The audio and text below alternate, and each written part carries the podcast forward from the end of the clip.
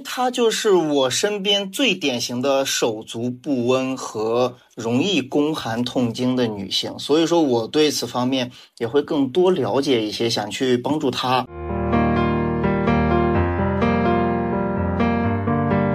三伏天就是充值嘛，就那个阳气把它灌到自己的体内。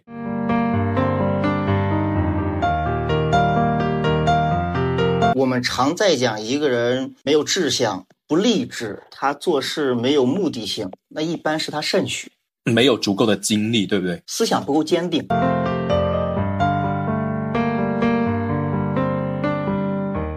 好呀，欢迎收听《学门有理，科学搞玄》，这里是伊曼。我是十三，我是吃桃。在前段时间，唐老师上课里面有讲到奇门疾病预测，吃桃师兄当时有说老姜不去皮属寒。我当时看到这一个评论的时候，我整个人就惊呆了，因为在去年的三伏天的话，我喝了两个月的姜枣茶，姜加大枣加红糖煮水。每天早上九点钟之前喝掉，所以说我觉得我可能吃了个寂寞。为了拥有更好的身体的话，今天呢，我们特地邀请了职业中医医师，也是十三老师的同门师兄吃桃老师来聊一聊三伏天如何养生，以及一些常见的身体困扰。吃桃老师，您先来打个招呼吧。大家好呀，我是吃桃。在我看来的话呢，中医跟风水它本身是一个同根同源的一个老祖宗的知识。中医它其实就是人体的风水的一个方法，那风水呢就是房子的中医嘛，就大家都是想让身体还有房子变好。所以的话，今天特地邀请了我们师兄过来的话，谈一谈中医养生，还有中医治疾病，跟我们风水或者说其他些八字的话，会不会有关联呢？比如说第一个问题，我之前一直。在学八字命理的时候的话，有过一些疑虑跟思考啊。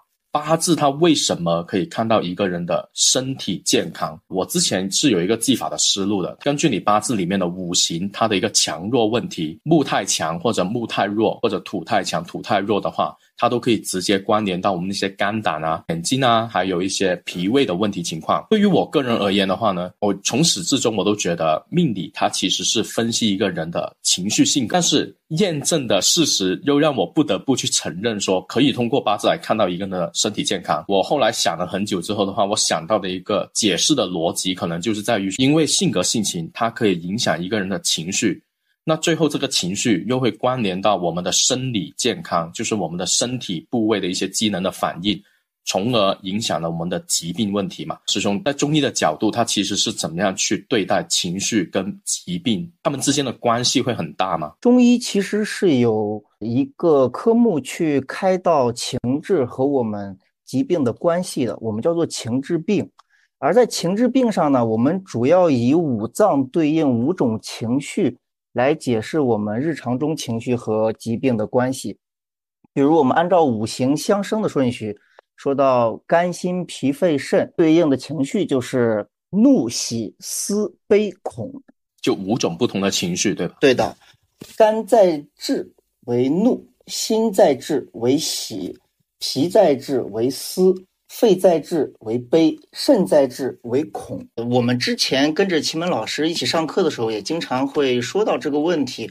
比如很多人说肾虚，所以这个人就容易受到惊吓、惊恐。一个人他肝有问题，比如说肝气太旺或者肝气太弱，那么这个人就会容易易怒或者说是抑郁。中医辩证的过程里面的话，它这个火气、木气、水气等等的那个五行。落实在了这个人他的一些行为啊，还是你可以通过把脉，然后 feel 到说，哎，你的肝出问题，或者说你某个部位出问题，是这样子去论吗？所以这个东西涉及到我们中医的一个基础观点，叫做整体观。我们认为人自身是一个有机的整体，人与自然也是一个整体，人与社会环境还是一个整体。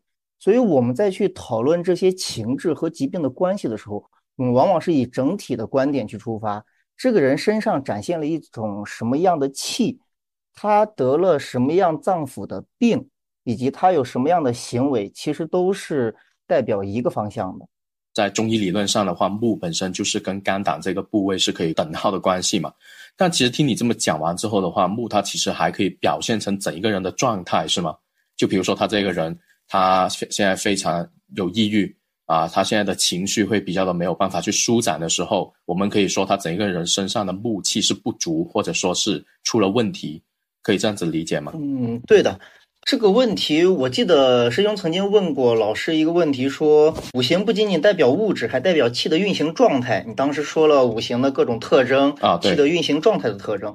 我当时说了一句关于我们中医或者说咱们中国古哲学上对于五行的形容是：水曰润下，火曰炎上，木曰曲直，金曰从革，土元稼色。嗯，它其实就表达了一种。五行的状态，它已经不单单的去只是物质呀，还是气的运行状态呀，还是怎么样？它是将整个天地人中所有具有这种五行特征的存在，都归类于这五行当中。所以它并不是一个纯粹的，咱们说像国外对我们的评价或者我们自我的评价叫做古典朴素唯物主义。其实它是一个真正意义上的集合法，它是一种很高级的思想。我们也可以去选择在工作上面去。通过工作环境来带动我们，比如说火的属性的工作，销售啊、广告啊、创意类的行业啊，这一些都是可以让我们获取到五行里面火这个能量的那些信息。如果对于五行木火土金水有更加深刻的一些了解之后的话，就会发现，它其实就是一个不一样的视觉去看待这个世界，不仅可以代表人体，不仅可以代表一些情绪。还可以代表我们生活当中的行为各方面的东西都可以去理解。如果在情绪方面，它确实能够跟一个人他的身体产生一些关联影响的话，中医在治病的时候，如果我狭隘一点的讲的话，就是怎么样去引导这个五行的气可以重新的流转顺畅。五行对应的五脏，它在很多方面都是一一对应着的。它在音乐对应着脚趾宫商羽，它在味道上对应着酸苦甘辛咸，可以从很多方面，或者说是按照我们刚刚说，根据五行对应的方面，它是一个整体的集合法，把这所有的行为都去做上去，来达到我们的目的。我们举一个很简单的例子，比如说一个人心气虚，而心在志为喜，那么他在生活当中，如果是身边的人希望他去补足心气。那肯定是要经常让他开心，同他好好讲话讲乐子，让他感受到生活的乐趣，这样他的心气才会重归于好，这样提高对生活的期待。就是多讲笑话吗？这只是单纯的最简单的方面嘛。那如果说我们说更具体一点的，甚至说涉及到专业一点的知识，我们又是涉及玄学的，不单单从中医上来讲的话，那他听音乐肯定要以止音为主的去听。如果吃东西的话，肯定以。发苦的、发涩的这些东西，它主要一入心经。这样的话，无论是吃药呀，还是食补，能更好的进入到心经去辅助它心气的产生。是刚才听到师兄你讲完这整个思路的话，我就觉得挺契合我们节目的一个定位内容哈。就我们从来都觉得说，你可以通过一些日常的行为习惯，你可以通过你很多的身边的环境情况去影响，因为本身风水它就是研究环境的一门技术嘛，一个方法。那我在很多时候的话，也会去跟我一些客户啊、朋友啊，他们说，如果你发现某些方面出问题的时候，我们可以有往内求跟往外求两个方式方法。如果你要去改变自己的性格、行为、情绪，还有你的思想的话，可能没有那么快见效。那这时候我们就可以借用外力啊，比如我的一个环境、我的一些摆件、我的一些衣着打扮等等，这些通过外力的形式，先让我们获取某些小成就。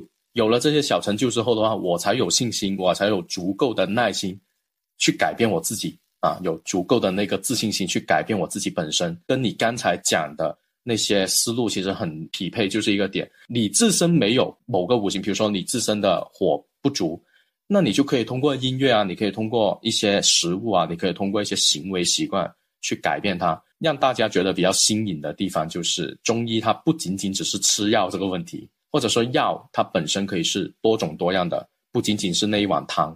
啊，可以是我们很多的日常行为习惯。师傅，你一直在讲这个缺火这件事情，我就一直觉得你在 cue 我，发表一下我自己个人的想法。我就是那个缺火的命主，全盘无火。都说缺火了要热情，要开朗嘛，要多去做一些非常积极的东西。你要像小太阳一样去发光发热，去努力的站到那个看台的中央，去成为那个表演者，而不是说去只做那个鼓掌鼓的最热烈的那个人。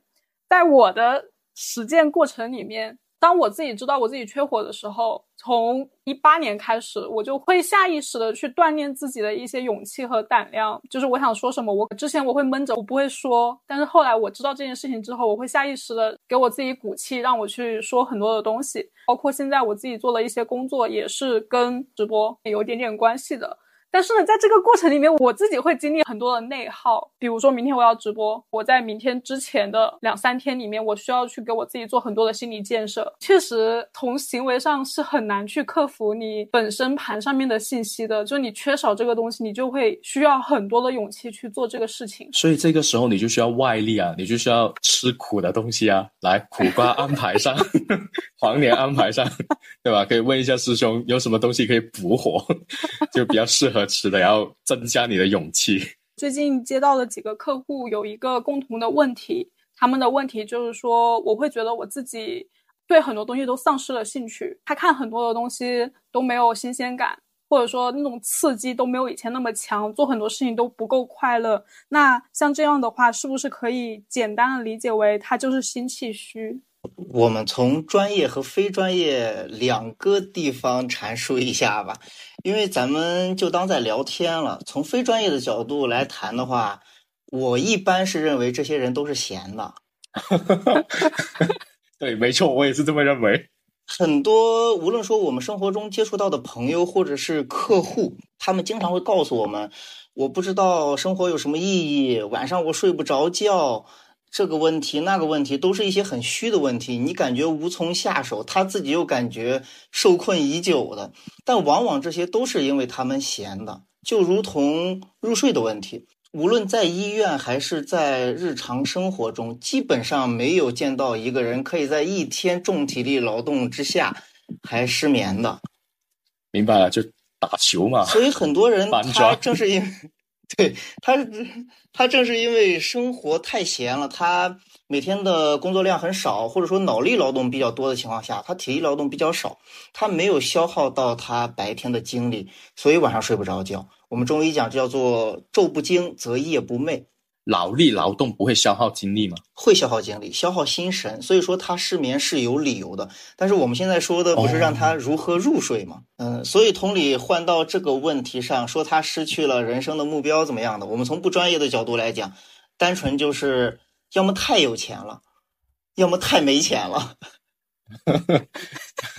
其实如果睡觉睡不好的话，就多点去做运动，是吗？搬砖，对，要积极的去生活，多接受一点人间烟火气。那我们从专业的角度再说一下，其实这个地方和心的关系不是特别大，它在情志上对应的是喜，但是它在神志上，它们对应的就是肝心脾肺肾，对应木火土金水，对应魂神意魄志。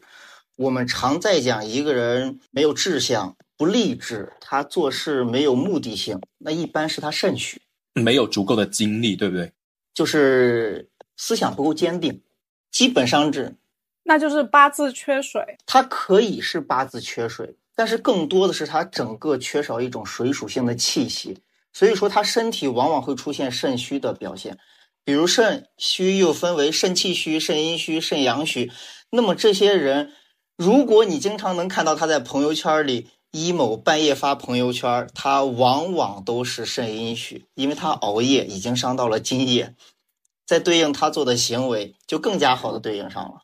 明白啊，所以这个就是我们刚才有提到的，缺水，它不一定仅仅只是说我们八字里面缺水这个问题，你的日常行为也是表现出缺水的话，也是说你整一个人，因为八字也好，身体也好，它只是我们剖析一个人。他的生活的其中一个方面啊，我可以通过八字去剖析你，我也可可以通过中医的一些望闻问切去剖析你，我也可以通过身体检查科学仪器去剖析你，是各种各样的方式方法，最终得出来这个人他的日常行为啊，他的言行举止啊，他的思想观念啊，他表现出来的脸部气色等等，都可以用五行来概括哦，他缺水就是他 emo 啦。啊，他可能在思考的时候会偏向于悲观啊，因为水主恐，也应该可以说是悲观这个问题啊，等等方面，然后综合来论，他这个人的一个状态是水不好的啊，所以这种时候的话，如果是师兄你的话，一般会怎么去建议他？从中医的角度，如果说我们涉及到临床的话，这种一般都比较麻烦，因为医学上它是一个实验科学，它很少涉及到单一方面的缺失或者是过多，它往往都是结合起来的。比如说这个人心肾不交，比如这个人肺肾气虚。或者他脾肾阳虚，它都是脏腑和脏腑之间有关系的。它并不是我们单纯说的这个人只有肾虚，我们去只给他补肾就好了。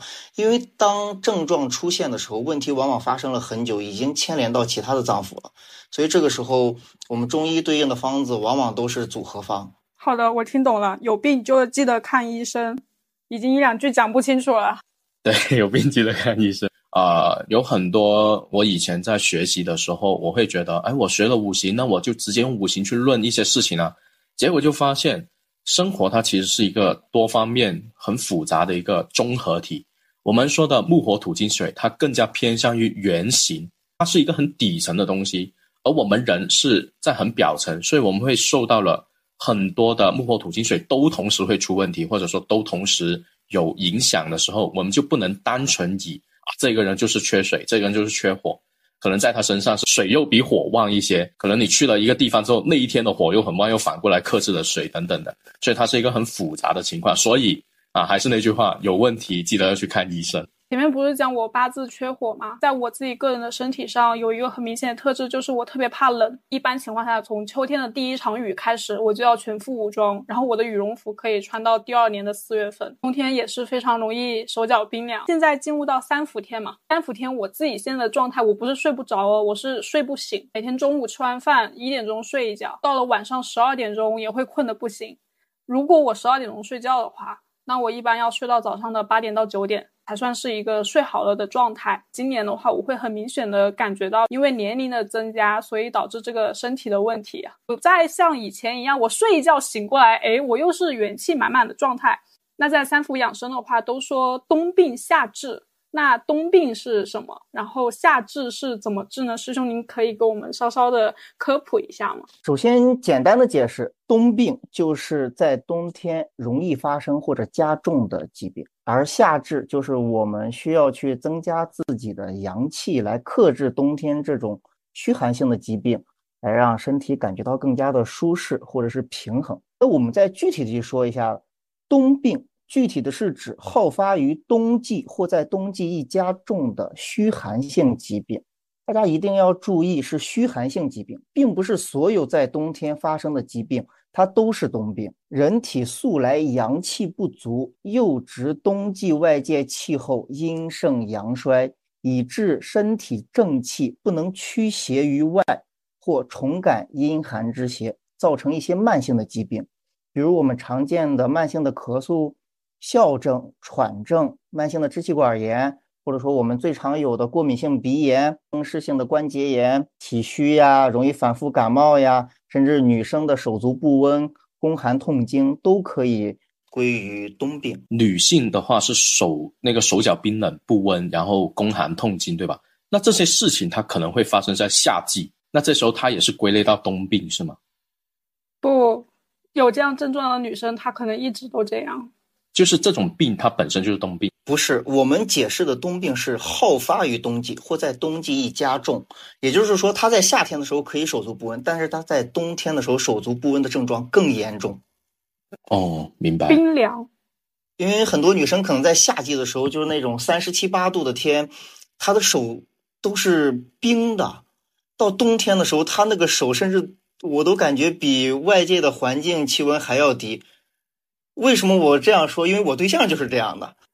哎呀，哎呀，那那我很羡慕啊。因为他就是我身边最典型的手足不温和容易宫寒痛经的女性，所以说我对此方面也会更多了解一些，想去帮助她。而夏至呢，就是。在冬天的时候，这些疾病是受于阴气影响而加重了，或者是发生了。所以说，我们要在夏季三伏天，在自然界和机体阳气最旺的时候，我们通过温补阳气呀、散寒驱邪呀、活血通络呀等一系列的治疗措施，去加强咱们机体抵抗病邪的能力，以及驱除阴寒病邪，达到治疗或者预防的目的。这样子听起来的话，我觉得很酷，就是中医治病，就相当于我要借用老天爷的力量。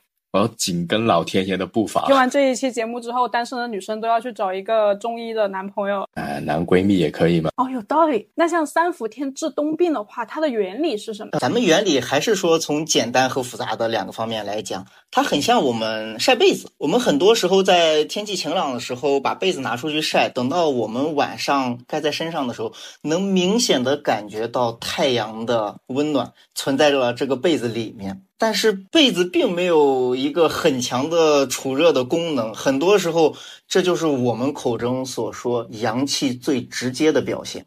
冬病夏治呢，我们专业上从两个方面来解释。第一是我们刚刚提过的天人合一的整体观，师兄也刚刚说了，我们好像在借助大自然的力量。人是一个有机整体，人和自然也是一个整体，所以说我们要顺应自然，这样才能更好的去了解我们自己的身体需要什么，可以去借助自然的力量帮助我们更好的健康的活下去。在《素问·四气调神大论》中提到过：“夫四时阴阳者，万物之根本也。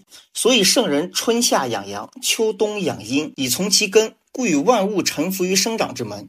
逆其根，则伐其本，坏其真矣。”其中春夏养阳，秋冬养阴，也符合《黄帝内经》中提到的“春养生，夏养长，秋养收，冬养藏”的观点。第二，我们用的是季节所对应的五行相克方面。在《素问》的六节藏象论中提到，春胜长夏，长夏胜冬，冬胜夏，夏胜秋，秋胜春。通过在长夏季节，我们补充阳气与五行的土气，来治冬季的阴气和五行的水气，避免伏邪心发和很多虚寒疾病配合季节之气产生心病。借用老天爷天时的力量嘛，来去做对应的事情。就是比如说，我通过在夏天去治一些冬病，我知道我也能理解这一个思路了。可是具体的行为呢？或者说我怎么样去把这个在天的力量、天上面的力量来引导到我自己的身体里面？其实更多的是我们能感受到天道运行的规律，它在长夏季节应当体现出一个怎样的天道规律，我们就应当做配合它的事情。所以很多东西我们不用去讲具体的，大家基本上都知道该怎么做，只是大家不愿意去做。比如不能吹空调，我们应当在夏天的时候去喝热水。但是夏天的时候有人喝热水吗？我我也会喝，那你很厉害。我主要是年纪到了，不得不喝。对，年纪到了。对呀，你看，这是我们说年纪到了，我们感受到自然有这种规律，我们觉得夏天喝热水会很舒服，而不是说像以前年纪小的时候，我们去喝冷饮，直接咕噜咕噜半瓶进到肚子里，感觉到一阵绞痛。冬天总不能喝冷水吧？按道理来讲的话，冬天就算我们不能喝很冷的水，也应该喝温水，而不是热水。哦。反而是这样子吗？就是冬天的时候不能喝热水，要喝温水。当然，咱们指身体性平之人，咱不说那种身体偏向于热或者身体偏向于寒的人。嗯，他们呢要具体问题具体分析。因为咱们刚刚在说天人合一方面讲到了逆其根则伐其本，坏其真矣。所以对应着我们夏天，其实如果多吹空调呀，多去洗凉水澡呀，多去吹冷风这些。它其实是会损失我们身体根本的，而在冬天这种寒冷的季节，如果我们去喝热水，去对抗自然，去对抗身体，身体也会受不了的。这样子听起来就相当于是太阳出来你就应该要起床，太阳下去的时候你就应该要去睡觉。熬夜不好，大家都知道，但是我们都还在熬夜，那这一些就是。违反着天道的规律运行，熬夜不好，但是很爽。所以很多事情我们早就已经知道该怎么做了，只是大家觉得太辛苦了，不愿意去做。嗯，人肯定都有这种反骨的心态嘛，就还是不愿意嘛。就熬夜虽然不好，但是很爽。从中医角度的话，我们是可以通过一些药物治疗，或者说通过一些喝方药这样子来。解决这个问题吗？个人是不建议大家把方药当做是养生的方法去使用的，因为我觉得是药还是三分毒嘛。而且中医更多的时候在辨证论治，我们没有达到那种亚健康到影响到我们正常生活，所以我们尽量的通过食疗或者我们日常的行为去改变这些，而不是。想着最简单的方法，花钱买药吃药。这个就是我经常会说的哈，大家不要总觉得我摆了一个什么摆件就可以发财，不要觉得我摆一个什么摆件，男朋友就可以过来。你每天不笑的话，男朋友来了也会分手；不去努力工作的话呢，获得的机会还是会被炒鱿鱼。从这个角度来看，我还是有中医思维的嘛。厉害的，厉害的师兄。晒背泡脚三伏贴是三伏的三大法宝。冬天的话。每天泡脚，我觉得这个是很多人都可以做得到的。但是为什么夏天还要泡？泡脚其实不应该是分季节的，而应当是我们全年无休去做的事情，是我们一辈子都要去做的事情。因为咱们人站在土地上，而土地难免就有阴气存在，所以往往寒从足底起，所以我们一定要注意脚上的保暖以及驱寒祛湿啊之类的。其实夏天的时候，我们泡脚效果是比冬天还要好的。因为夏天大家会在空调屋子里一直吹空调，接触了更多反季节的寒气。然后我们中医讲，上医治胃病，中医治郁病，下医治乙病。那我们知道自己接触到了这种寒气，我们要去治没有发生的病，所以我们就要提前预防。我们去泡脚，可以加上一些艾草呀、生姜呀、肉桂呀、红花呀，或者说你省事一些，直接网购艾草包加在里面，你可以温通经络。祛风祛湿、散寒调经，最好的是在睡前泡脚，大概半个小时，大家就可以安稳入睡了。泡半个小时还是睡前的半个小时？你泡半个小时也可以，你泡十分钟也可以，但是基本上你要留一段时间缓和一下再去入睡，不然你身体还在发汗，有时候睡不着。那个水到底有多热？主要看你个人承受程度。我个人是很喜欢那种非常热的热水。夏天真的很热啊，我可以一边泡脚一边吹空调吗？好呀，你好呀，给我给我问住了。这个这个有用吗？这边泡，这是在空调房里面可以，就相当于你边赚钱边花钱，就看你到底是赚的多还是花的多了。功过相抵嘛。这个问题确实把我给问到了，不可以。我觉得是不可以，完全不可以。毛孔毛孔在打开，所以到时候还吹空调，应该是要比之前要更加的。更加的严重，呃，一定要等到汗完全不出了，你自己全部擦干掉了，皮肤是一个干燥的状态，再去进空调屋。所以在泡脚以及泡脚之后的一段时间里面，其实是可以开窗户、开风扇，可以通风，但是开风扇这个可以，风扇也不可以。叶曼应该不知道，师兄应该知道，上一次。我在一个面馆里吃辣的面，然后吹了风扇，知道知道。当时那个脸肿成包一样，很夸张。你那一次，就我以为是你们那个反噬啊，没有了，没没有没有，其实就是单纯的受风了。因为我们身体在吃辣的呀，或者接触一些热的东西，它展现一种热的状态的时候，我们的腠理是打开的，叫做我们的毛孔是打开的。在这个时候，风邪是更容易进入到我们身体的。师兄，你觉得风邪它是风吹过来还是风撞过来？就这个力度的问题。空气流通如果是正常的话，那不算风邪。那个风你明显感受到它冲你过来的话，这才叫做风邪。师兄，我这里给你纠正一点，风邪不单单是指空气中吹的风，它和五行的概念是一样的。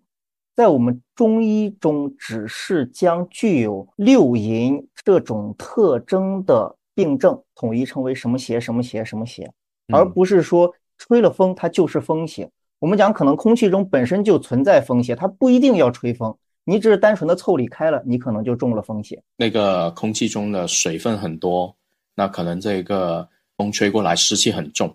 就哪怕它不是什么狂风的话，也会出问题。对的，我之所以会问这个事情呢，是因为跟我的正经职业是相关的。我最近在研究那个无叶风扇，我很好奇，传统的风扇它不是有那个叶子嘛？然后现在不是出了很多中间一个圆形中空的那种，它没有叶子的那种风扇。它其实这两种产品的话呢，主要就是体现在对于风速的那加速的一个体现。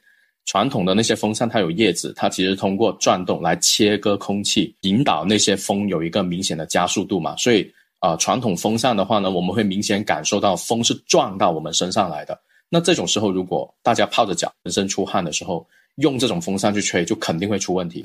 就相当于猛的在你身上去 叠那个风邪的 buff。那如果是换成像无叶风扇那种的话，它出风会比较的缓和，它只是通过一个它的自身的原理去加速了风，它会更偏向于大自然的那种呃微风的一种状态。很好奇这种风扇会不会也造成影响？那这么看来的话，其实还是有一定的不适应。最好的话就是我们还是单纯的开窗通风是最好的，因为就算它是一个微弱的风流，它本质上还是风在吹，肯定说要比一个风扇定点的对着我们脑袋、对着我们身体吹去更好，但是肯定是自然更好一些嘛。来，就还是安守本分嘛，就省点电费。你泡完脚就不要整天想着开空调、开风扇嘛。刚刚你讲这个无叶风扇，我那个瞬间就开始警醒，你是又要带货吗？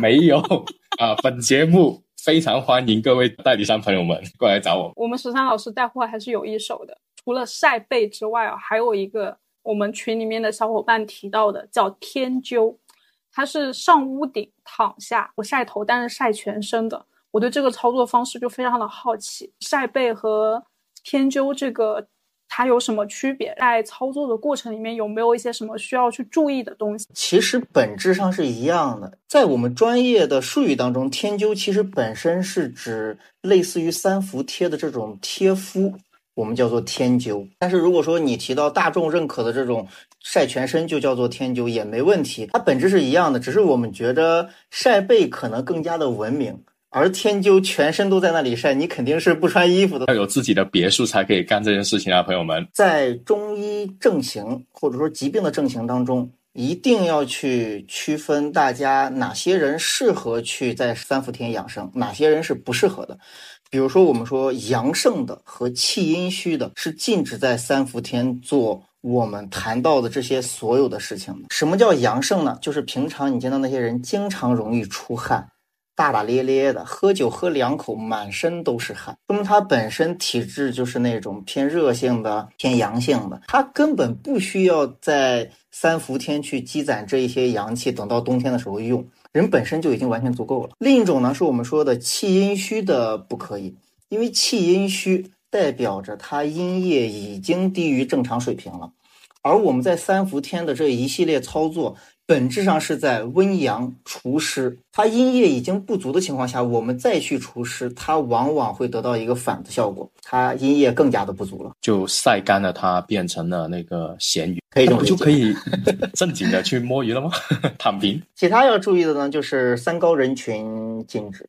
嗯，这个东西不可控性太高了，我们还是尽量去避免做这些危险的操作。年龄大的和年龄小的也尽量避免吧。如果说有家人陪同的，比较谨慎的可以去尝试一下。喝完酒不可以，孕妇也不可以。如果说紫外线过敏的，当然更不可以。还有紫外线过敏啊，就不能晒太阳。有的，传说中的那个吸血鬼不就是不能见阳光？其实我个人就有一点紫外线过敏，有时候晒到太阳光就身上起个包。对不起，冒犯了。对，所以说就不可以去直射太阳。虽然我是男生，但我尽量能避免的还是避免。天天我对象给我打伞，我就躲他怀里。等一下，这个节目的走向有点奇怪，催促大家谈恋爱啊！好好。好，接受到了哈，停止哈。就刚才听完下来的话，我会觉得，哪怕是一个微小的日常行为动作，我们看起来很正常，我只是晒个太阳，我只是去天台晒下我的那个背部，可能对于某些特定的人群来讲的话，都是一个危害性极大的一个行为操作。再次强调，有病记得看医生，或者闲着没事的时候，其实也可以多点去了解一下自己的身体素质状况到底是如何的，那就不会踩坑。我以为天灸它就是穿好衣服，然后往那一躺就结束了。原来是要脱光啊！惊呆了。所以说，小红书上很多的操作方式，它其实都是错的啊。不能说错，应该是有删弱那个减弱版吧。穿衣服其实是可以的，就像说隔着玻璃可不可以，也是可以的。但是它肯定效果就没有我们。不穿衣服和直射太阳更效果更好，就那个体感，这个东西还是要注意的地方很多。比如我们晒背的时候或者天灸的时候，不可以晒脑袋，容易中暑。哎，我们选择时间段的时候，最好在上午十点之前，以及下午的三四点之后，不要选择中午十二点去晒太阳。那钢铁侠来了，他也顶不住呀。它可以，它的盔甲里面应该有空调。刚刚说到这个透过玻璃来晒背，这个效果其实是减弱的。我的晒背方式就是每天起床在我的空调房的阳台上开始晒。你不能只是做了那个动作你就觉得有效啊！你得是明显感受到背部有温度啊，我也确实感觉到热。就没那么明显哦，它还是有效的，只不过慢一点，就效率比较低。今天是一个纠错专辑。那三伏贴的话，我见淘宝其实也有卖，但是为什么大家都要去医院去请这个三伏贴呢？医院的和淘宝的它是有什么不同呢？首先是我们在淘宝上买的三伏贴，它不一定是真材实料的，它有可能是一些劣质的，或者说是瞎搞的，我们没办法去保证它的质量。我们在医院里呢。拿到的这些三伏贴或者医生给我们贴的三伏贴，它往往都是医生给我们根据病人需要的方面而调制的药，是有定向性的。第二呢，就是我们在贴三伏贴的时候，往往是有专业的配穴的，它并不是我们随便的贴几个穴位，或者后背上随便找几个腧穴贴上去就 OK 了。每个人的穴位是会不一样，是吗？是病症的症型不一样，贴的不一样。而不是所有人都是统一的，就是它并不能说有一个很很好的通用的方式方法。对，因为它毕竟还是一个医疗行为，最好还是要去正规的医院里去做。最后呢，是突发情况，在医院里可以及时的处理。你在家里给自己贴三伏贴，如果说他药没问题，甚至你配血也没问题，但是比如你过敏了。你被药灼伤了，咱们的三伏贴往往都是带有刺激性的药物，很多人你会看到有过敏的症状，有起水泡的症状，这些症状如果你不在专业医师的指导之下的话，受创了是没办法。弥补的没办法弥补这么夸张吗？我对象之前去看一个老中医，很厉害的一个中医，是我们领导大力推荐的。他有一个方子是可以去给他去那个脂肪肝。他们去老师的家里面，自己去把那个草药给他剁碎，放到一个碗里面，贴到了他的右腹部，贴上去，贴了个一天，然后贴完之后，那个地儿就起了一个很大的水泡，疤痕的话到现在都还在。那至于能不能够去？这个脂肪肝是不知道的，但反正是多了点东西出来。对对对，我觉得刚刚赤涛老师说到这个突发状况，可能就是这一种类型。对，因为很多病患他确实出现了留疤、水泡、过敏这些情况都是很常见的，因为我们没办法保证每一个人都是贴完了之后没有问题的，那总有有出现问题的人，我们可以及时给他处理。他就不会受到继续伤害。但是如果说你在家里自己操作，没有人保证你安全的情况下，你就有可能留下再也去不掉的疤痕。你要相信你很特别，所以被值得的单独对待，就可以去找一下专业的人士哈，去单独对待一下。不要觉得自己就是普通的大众。这个本质不是和针灸一样吗？那一根银针可能才几分钱，不到一毛钱。那你为什么去医院扎一次针灸需要六十呢？只要六十吗？一次一次吗？一次是一根吗？不是呀，一次比如说扎上十几个配穴吗？我们这里不止六十哦。啊，那可能每个地方不一样吧，就算一百吧。我们一百啊，二百呀，你可能真正的成本很低，但是人家收的是技术钱嘛，这个费用也挺低的。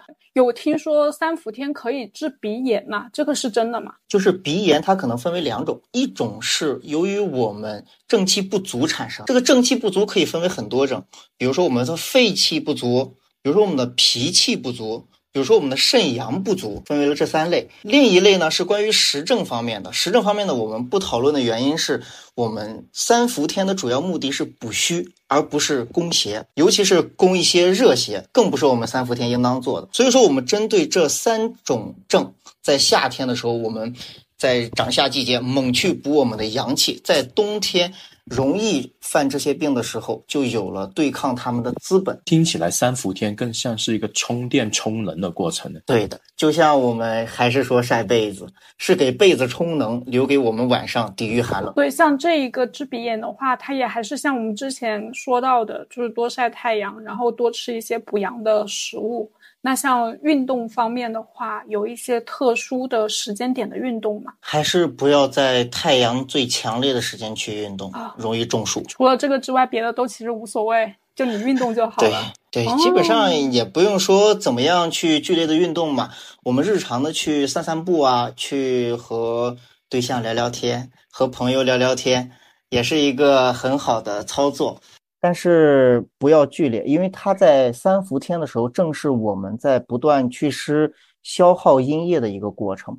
如果说我们在这个时候去剧烈的运动，比如你特别擅长健身，你每天都去健身，时间久了，你就会有阴虚的症状出现。越健身肾越虚，没有说肾越虚哦，只是说阴越虚。三伏天也是减肥人士最好的减肥时间喽，肯定是喽，因为在三伏天的时候，最基础的我们都没太有食欲，大家也不太想吃东西，这不肯定就瘦了吗？明白了，好，我就会努力在这个夏天瘦下来。主要三伏天的时候天太热了，我们人体的基础代谢率本身就已经提高了，咱们又食欲下降，不太想吃东西，所以再加上流汗，流汗汗又能带走我们身体的湿气，多跟对象聊天，以心情愉悦啊，啊，对吧？那就符合 夏天的那个气息啊。不要跟对象吵架哦。啊，吵架那就是激烈运动了吗？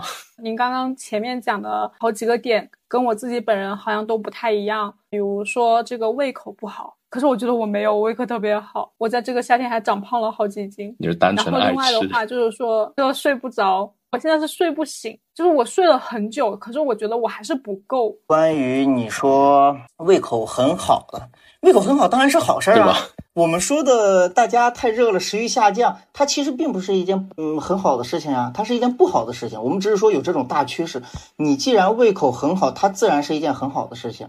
那你去适当的运动，你就能达到一个很健康的状态。你已经超过了那些胃口不好的人。嗯，开心了起来。第二方面，关于你睡觉的问题，我们认为你这种。睡不醒啊，或者说是睡醒了之后依然觉得身体困乏，它往往是气虚和湿的表现。你有没有觉着你在睡觉越久，睡得越多，你反而觉得更加的疲惫呢？我睡得最久的时间就是周末，我一般周末都会报复性睡觉，一觉睡到下午一两点钟，那一天可能就过得比较浑浑噩噩吧。我把这个归咎于我周末不怎么出门，就是一整天可能在家里面。所以这就涉及到我们的中医知识中，久卧伤气。你伤了气之后更加的累，所以你更想去休息。你休息完了之后又伤了气，它是一个恶性循环。所以说你永远觉得自己起不来，睡不够，但是身体的能量还完全不充足。嗯，我们按照四十的天道来讲的话，在夏天的时候，我们就应当早起。晚睡，早起晚睡，对，因为夏天白天比较长嘛，白天比较长的情况下，那我们就要去在晚上的时候稍微休息一下，补充一下我们的睡眠，在白天的时候可以做更多的事情。节目聊聊到这里，终于找到一个熬夜的理由。比如我们在冬天应当早睡晚起，我们在夏天就是晚睡早起。夏天熬夜，冬天睡懒觉。对，其实这个睡觉的时长或者这种睡眠的规律，我们是符合四时之气的。在夏天的时候，阳气更充足，我们晚上时间更短，所以说我们睡觉的时间可以适当的调短，去适当的早起，稍微运动，去调畅身体的气机，这样你才有一个良好的循环，而不是越睡越乏，越乏越睡。赤涛老师，我觉得我今天的起床时间就非常符合您刚刚说的这个，今天是我入夏以来起的最早的。一天，今天七点钟就起床了，然后我们八点钟就开始录这个节目。嗯，那今天可以又多吃一点啊。我今天晚上聚餐，你怎么知道？啊，对嘛？你看，这就是玄学人的体质感应。三伏天就是充值嘛，就那个阳气把它灌到自己的体内。其实，在风水上面的话，我也一直有一个心得观念，就是说。你要去提高整一个房子它的阳气，就可能体现在通风透气啊，可能体现在你的那个整洁干净各方面啊。我们节目强调过很多遍，一定要多点打扫卫生，一定要保持你家里面的那个室内的通风透气。这其实也是一个阳气的体现的过程，因为有阳气，你才可以这个房子的风水磁场好。那从这个角度来看的话，其实它跟中医那个是一样的吗？啊，师兄，你觉得在中医上面阳气要好？它其实是怎么样的一个概念呢？其实狭义上，我们讲阳气要好的话，关于《黄帝内经》中又提到过，我们需要达到一种阴平阳密的状态。平呢，它并不是说只是一个中间状态，我们这个平是指再多就溢出去，再少就不够的状态，就相当于是对应我们现代的满这个概念。而阳密呢，就是指我们阳能在阴的掩护之下更加紧密、密集的储存，以不至于外泄，其实就是我们最好的状态。因为阳气主动，我们在奇门中讲，直服应当藏于六仪之中，啊，这样才可以不用不让自己去遭受伤害。阳气本身也应当是这样，所以它能提供充足的能量，但是躲藏在幕后才是我们身体最好的状态。我们如果从广义上来讲的话，咱们老师经常讲一句叫做“没有家贼引不来外鬼”，它和我们中医中有一句“正气存内，邪不可干，邪之所凑，其气必虚”是一样的。所以，关于阳气部分，我更倾向于它是指正气，类似于我们人体元气、宗气、营气、卫气的集合，而不是我们单纯的去讲阴阳两气中的阳气。而我们顺应天时去做相应的行为，获取相应的气，好好吃饭，好好生活，有健康的思想，积极的生活态度，就是我们提升正气的途径。哦，明白。其实这样子听完下来的话，我会觉得说，在中医的角度里面。对于人体怎么变好，就会有很多的细分。就它不像风水，可能站在风水角度，我只要是达到某一些的特定条件啊，健康卫生、通风透气这一些等等的，可能就足够了。或者你可以，当然你可以再细化啊，我外面的龙虎砂，我的那个朱雀明堂等等的，怎么样去变得更加的好？但是都逃离不开那个一些大局的布置。但是在中医里面的话，你们会把。阳气或者说对气的划分会更加的多，会可能也是因为人体会面临的情况更加的复杂，所以用胃气正气这一个概念的话，我觉得会更加好理解一些。对，它相当于是我们一身之气，而不是单纯的只一种气。果然中医很强调就是整体的那个概念，是吧？我刚刚说的元气、宗气、营气、卫气中，比如元气部分，其实就是我们讲天生的，我们生下来就带着的。所以，我们天天讲伤了元气，再补元气，它往往是补不了的。元气损失了，就是再也补不了了。那这个元气某个地方储存起来，还是说它只是一个概念性的东西呢？我们有某一个地方是储存起来的，应该是肾。所以伤了肾，肾是补不好的。所以我们往往讲在肾精方面就比较重要，一定要去保存好自己肾的本源。我们师门里面，如果是要去做那个。阴宅的话，有一门方式方法叫种生鸡嘛。然后，但凡是种完生鸡之后的话，其实第一个反应，那个腰啊，后腰那个地是那个腰子那个地方，那个肾的地方，它会发烫发热，就明显感觉得到那个身体某个地方，它会开始有能量注入进来啊。然后我当时还问过师傅，为什么会是你明明有手，你明明有有脑袋？对吧？你明明那么多的部位，为什么偏偏是肾？他说，因为是肾是先天之本，人体所有的发育的那个地方。如果你要开始变好，一定是先从肾变好。所以我们讲元气，在我们玄学中的概念更倾向于是先天一气，而我们说的宗气呢，宗气其实就是我们水谷精气和我们吸入的自然界的清气结合，积聚于胸中的气，就叫做宗气。中气十足，就是指整一个的胸腔那个部分吗？对。其实大概就是胸腔部分，所以我们有时候说这个人一说话，中气十足。这个中其实和这个宗是有很多关联的。它反而不是一一个事情，我还以为是一样的。不是的，因为这个宗是指我们是祖宗的宗，也是类似于根儿的意思。只不过这个根儿是后天的根儿，而我们的元气是先天的根儿。那胃气又是什么？关于营卫部分呢？咱们奇门之前讲过一部分营卫的用神。营气呢，就是充盈我们体内的气，行于脉中，具有营养我们脉管的气；胃气呢，就是行于脉外，具有保卫作用的气。比如说，我们讲腠理不顾，它其实是胃气失去了它的作用。就这些听下来，中医对于气的那个概念的划分，真的。我觉得我要好好的去恶补一下中医的知识才可以。就是中医其实对于我们生活中很多疑惑的点都有很具体的阐释，我们仔细的去了解这些东西，去接受这些东西，才会发现是我们中华民族伟大的瑰宝。车涛老师，你开课吗？你的课对外吗？我可以，我想买你的课。我的课不能对外，只能对我女朋友。啊，行了，我们这个节目就已经连续几期了，都连续几期在这。肾是先天元气，如果伤了肾的话，其实很多气是补不回来的。我就去看了一下伤肾的一些行为，比如说不爱喝水、爱憋尿、吃一些嘌呤高的食物，都会导致肾脏的负担出现比较大的问题。我纠正一下，你说的这些是指西医上的肾。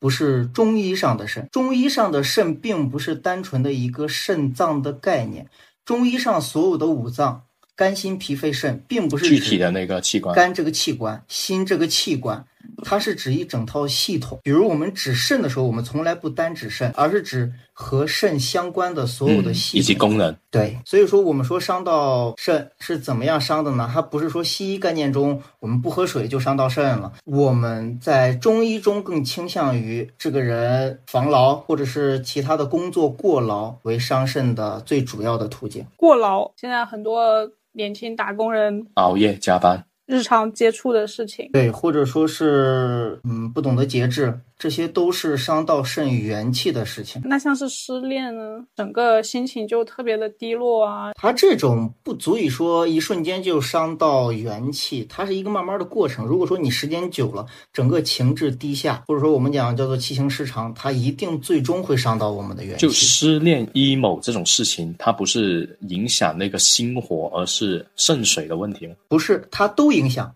它是影响心火。我们说了，人是一个有机的整体，它并不是影响心火这件事情就没了，或者说影响了整个心的系统这件事就结束了，而是它在经过时间的催化之后，它会影响到全身所有的器官，就看它。到底是从哪个角度去切入？所以，如果失恋了的话，要尽快走出来，赶紧找一个，不然的话，就是继渣男之后第二次伤害自己。我们这个节目一直都很提倡各位要去谈恋爱的呀。嗯，因为别人影响自己的情绪，再导致自己身体健康出现问题，这不就是最傻的事情吗？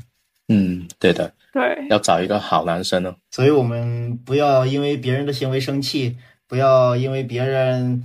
而痛苦走不出来，我们要做一个积极、乐观、向上的人，要自己对自己好。我本人是那个肠胃非常不好的，消化不足。但凡是冬天或者说是春天的时候的话，我就上厕所可能是很不舒服的那种状态啊。夏天还好，所以的话就想问一下，面对这种问题有没有什么补救或者说是一些建议？昨天我们在交流到这里的时候。我大致辩证了一下，基本符合湿阻中焦和脾肾阳虚的症，但是关于肾阳虚的症，肯定不是特别严重啦。为什么要特地强调这个问题？所以相较，所以相较于我们说去你要做一些专业的事情，去除湿呀或者去生阳呀，我个人更倾向于。你还是做一些日常中的事情来补充你的阳气，去除身体中的湿气。比如说，我们按照减肥的标准，管住嘴，迈开腿。我们管住嘴就是不要吃一些生冷的肥甘厚味，或者是你经常喝酒啊，去影响你自己的脾胃的阳气。另一部分迈开腿就是我们要坚持运动，你去调畅自己整体的气机，来让身体达到一个更加通达的状态。那其实饮食那个的话，我是一直都有坚持的，因为我本身吃的东西都。一方面是清淡还有小，而且我现在其实冷饮我也不喝，我都是每天泡热水。运动这个我就有好奇了，像运动这一个的话，跑步慢跑也是运动，然后你打羽毛球也是一种运动，它其实不同的运动之间会有不同的效果吗？嗯，会有不同的效果，但是我们还是推荐，因为中医一直不鼓励大家做剧烈运动，比如说你去。打篮球啊，或者是做一或者想想有什么剧烈的运动，打拳击呀，暴汗特别累的，因为我们认为这种是在伤气伤筋。你在流汗嘛，津液就已经流失了。我们更倾向于你去做一些养生运动，或者说是一些偏缓和的运动，比如你刚刚说到的。打羽毛球，但是是那种养老羽毛球啊，不是那种竞技羽毛球，或者是慢跑啊、跳绳啊、金刚功都可以。就是让整个人就做完运动之后的那种感受，就是整个人会通达舒畅，是吗？对，因为你身体的湿气本身就会随着你汗液的流出而从体内排出，同时你还可以让。运动产生的这一些气来带动你的中焦，去最终达到一种健康的状态。因为你现在整体相当于是湿气困住了你的中焦，所以说你的脾胃发挥不出它应有的功能。这么听起来，我觉得最有效的方式方法应该是做中小学第八套广播体操。扩胸运动，如果你每天能坚持，那当然是最好的。行，找一个附近有学校的，每天就听着那个广播体操的声音。我们再多说一点养生的问题。其实你可以去药店买艾条，我们直接对着中脘穴，就是相当于你肚脐上四寸，以它为中心，然后对着周围的圈你如果有心呢，可以去网上找一下穴位的图；如果没有呢，就随便，反正周围都是穴位嘛。四寸到底是一个什么样的概念？我们中医的寸和咱们日常中使用的寸是不一样的。我们食指、中指、无名指、小指并起来的情况下，靠近上端的位置，这是三寸；并列起来靠近上端，或者说你直接。单纯拿出一个大拇指吧，它横着就是一寸，就是它的粗度。哦，对，这就是一寸。大拇指的那个横度。每个人身材不一样嘛，所以我们每一个人的寸都是不一样的。居然是要按人体比例来划分这个寸。听完今天的这一堂课，我简单的来总结一下我即将度过的这个养生人的一天啊。就是我给我自己写的，夏天的时候早起嘛，我的早起可能七点钟、六七点钟算是极限了。早起之后呢，可以打一遍八段锦或者金刚功啊，做一些拉伸的运动。到八九点的时候呢，可以晒太阳、晒背，关掉空调、打开窗的这一种类型。白天呢，多喝热水，晚上要泡脚。泡脚呢。不能开空调，也不能开风扇了。在十二点钟左右睡觉，可以去医院配一下三伏贴。我觉得我应该不会去买艾贴，我总觉得这是一个非常复杂的事情。不是很复杂，你勤快点就好的。弟子知道了。哎，我其实刚才听到你整一个的养生过程，就三伏天养生人的一天，早起打八段锦跟金刚功，我突然想到一个很好的完美融合。我们节目经常提倡大家一定要搞卫生，那我觉得搞卫生就是一种很好的运动，它又不激烈。同时的话，你就可以用一份的时间去干两种事情，是吧？多点拖地，擦一下。今天打扫卧室，明天打扫客厅。一周下来，你这个家里面肯定可以划分七天的区域。还是你会玩，对吧？还是你会 玩。如此一来的话，就相当于每一周都非常的充实了啊！既能风水变好，人体又能变好。思涛老师，我有最后一个问题，就是关于吃。吃这个上面，我们夏天吃一些什么样的东西是更好的，能够补充这个阳气啊？其实我们三伏天吃的东西应当主要分为两类。我们刚刚说了，它最容易除湿，但是同时也代表着阴液有可能损伤；它最容易生阳，但是如果我们体质偏热，它也容易让我们。更热更阳会出现问题，因为我们最终要求的是一个平衡的状态嘛。所以说我们食物也分为两类，一类是生阳的，一类是滋阴的。生阳的食物呢，我们抛除掉药，单纯的在说食物。那我个人肯定倾向于红油火锅、羊肉汤以及葱姜蒜，但是姜一定要去皮哦。好的。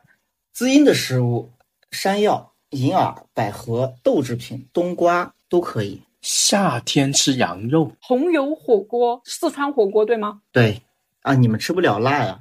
我吃得了辣，但是我吃辣长痘，特别上火。那你们就还是选择羊肉汤吧，因为我们在夏天吃羊肉，羊肉算是阳性很厉害的食物。你在夏天的时候去吃这种阳性很厉害的食物，可以驱除体内，比如说宿存已久的寒邪嘛。而我们在徐州这边，它就有当地的一个三伏天要去吃羊肉，我们叫做伏羊节，就是当地所有的人都会在三伏天的时候去吃羊肉。